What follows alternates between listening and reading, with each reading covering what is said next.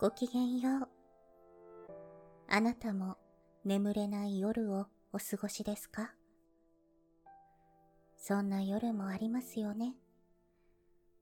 よければ一緒に物語の旅へ出かけてみませんか？もしも旅の途中で眠くなったなら、どうぞそのままゆっくり休んでくださいね。大丈夫ですよ。眠気が訪れないときは無理に眠ろうとせず、一緒に物語の結末を見届けましょう。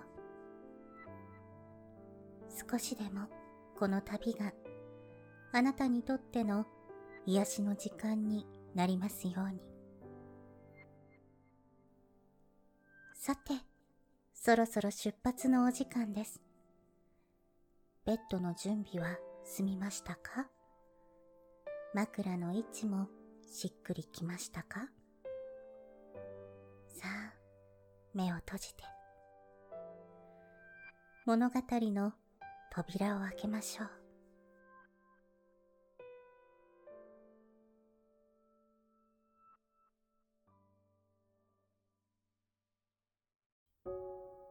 本日のお話は、小川未明作、小さな草と太陽というお話です。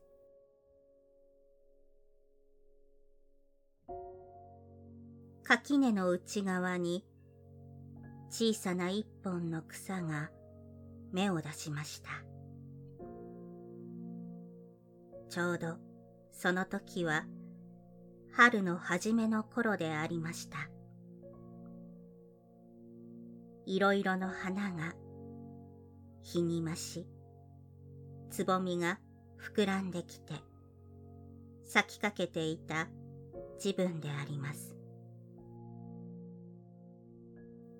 垣根の際は、長い冬の間は、ほとんど毎朝のように霜柱が立ってそこの地は凍っていました寒い寒い天気の日などは朝から晩までその霜柱が溶けずにちょうど六宝石のようにまた潮の結晶したように美しく光っていることがありました。そのそばに生えている青木の葉が黒ずんで、やはり霜柱のために、傷んで葉はだらりと垂れて、力なく下を向いているのでありました。けれど、春になりますと、いつしか霜柱が立たなくなりました。そして一時は膨れ上がって痛々しそうに見えた土までがしっとり湿って落ち着いていました。元気のなかった憂鬱な青木の葉も青い空を眺めるように頭をもたげました。赤い実までが生き生きしてちょうどサンゴの玉のようにつやつやしく輝いて見えたのです。その頃のことでありました。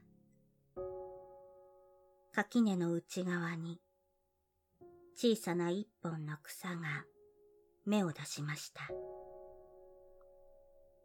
草はこの世に生まれたけれど、まだ時節が早かったものか、寒くて寒くて、毎日震えていなければなりませんでした。そのはずで、いくら木々のつぼみは膨らんできましても、この垣根の内側には暖かな太陽が終日照らすことがなかったからであります。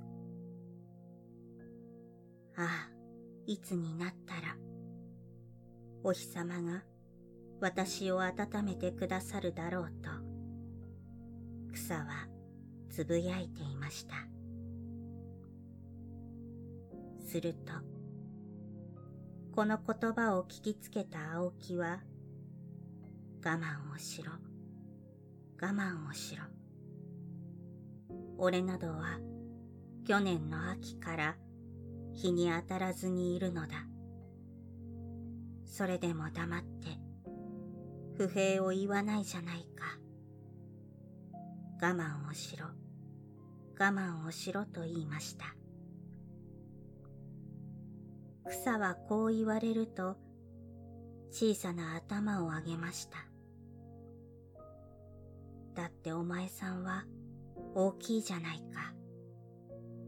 だから我慢もされようが、私はこんなに小さいのだと、恨めしそうに言いました。けれど、もう青木の木は何とも答えませんでした。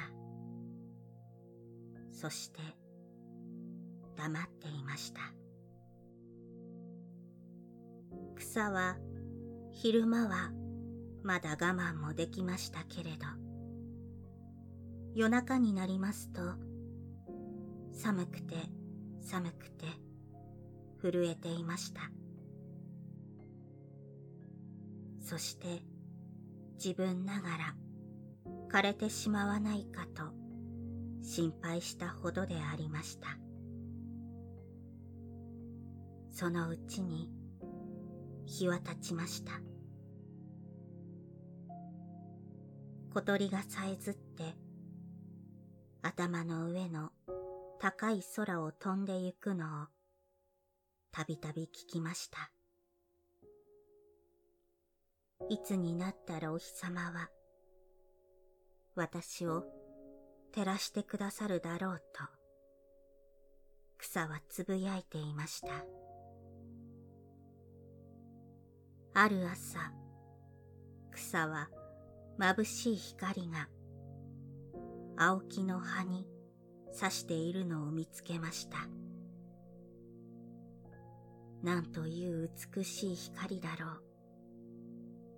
草は驚いて、その黄金の溶けて流れたような光線を見ていますと、やがてその光は赤い青木の実に燃え尽きました。すると、サンゴの玉のような実は、透き通って見えるように美しかったのです。草はただ、あ、あと、ため息を漏らしているばかりでした。けれどそれから草に日の当たるまでにはまた幾日か間がありました。ある日草は今日はバカに夜が早く明けたなと思って目を開きますと長い間待ち焦がれた太陽の光が早幾分か。自分の体に当たっているのに気づきました。草は小躍りをして喜びました。そのうちに太陽はにこやかな丸い顔で頭の上を覗きました。お日様、私はどれほどあなたをお待ちしたか知れませんと、草は言いました。ああ、そうだろう。俺は休まずにやってきたのだが、それでもどんなにお前に待ち遠しかったか知れないと、太陽は優しく草を慰めました。その日から草は太陽の光を受けてめきめきと成長いたしました。一月ばかりの間にどんなに草は大きくなったでしょう。そして枝も伸びて、つぼみもつけて、今にも花を咲こうとしたのであります。その時太陽は再び屋根のあちらに隠れようとしました。草は日の陰ったのに驚いて、太陽を仰いで、お日様、またどこかへ行ってしまわれるのでございますかと、目を見張って言いました。すると太陽はいつに変わらぬにこやかな顔をして、もうお前はそれで大丈夫だ。立派に花が咲いて実を結ぶことができる。まだ北の方に俺を待っている者がたくさんいると太陽は言いました。だが私はあなたにお別れするのが悲しくてなりませんと草は言いました。そんなに悲しまなくてもいい。俺は南に帰るときにもう一度お前を見るだろうと太陽は答えました。その後、草は果たして立派な花を咲きました。背ももっと高く伸びて、青木よりも高くなりました。そして葉もたくさんに茂りました。草は内心大いに安堵していたのであります。もうこのくらい大きくなれば、太陽にすがらなくともいい。青木が冬の間我慢をしていたように、私も我慢のできないことはないと思いました。青木の木さん、あなたはどんな花をお咲きなのですかと。草は黙っている青木の木に問いました。しかし、憂鬱な青木は、やはり黙っていました。こんなに陰気な生活をして、何が面白いのだろうと、草は青木のことを思いました。青木には、ミツバチもアブも、蝶も訪ねてきませんでした。それに引き換えて、草には朝から晩まで、蝶やアブやミツバチが訪ねてきました。本当にあなたはお美しいと言って、彼らは草を褒めたたえていました。草は昔のことをすっかり忘れてしまって、夢を見るような気持ちでその日を送っていました。やがて夏も末に近づくと、太陽は再び草の上に現れました。もう俺は南へ帰る。お前ともこれがお名残だと。太陽はいつになく悲しそうな顔をして言いました。けれど草はそんなに悲しいとも思いませんでした。青木の木より俺は高いと心の内で誇っていたからです。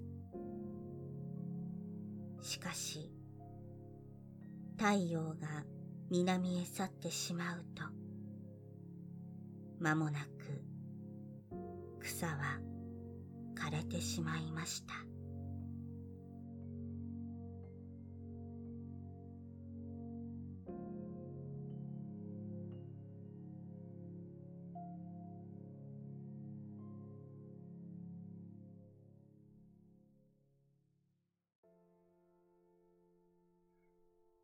本日の旅はここまでです。夢の旅路には行けましたか？どうかゆっくり休んでくださいね。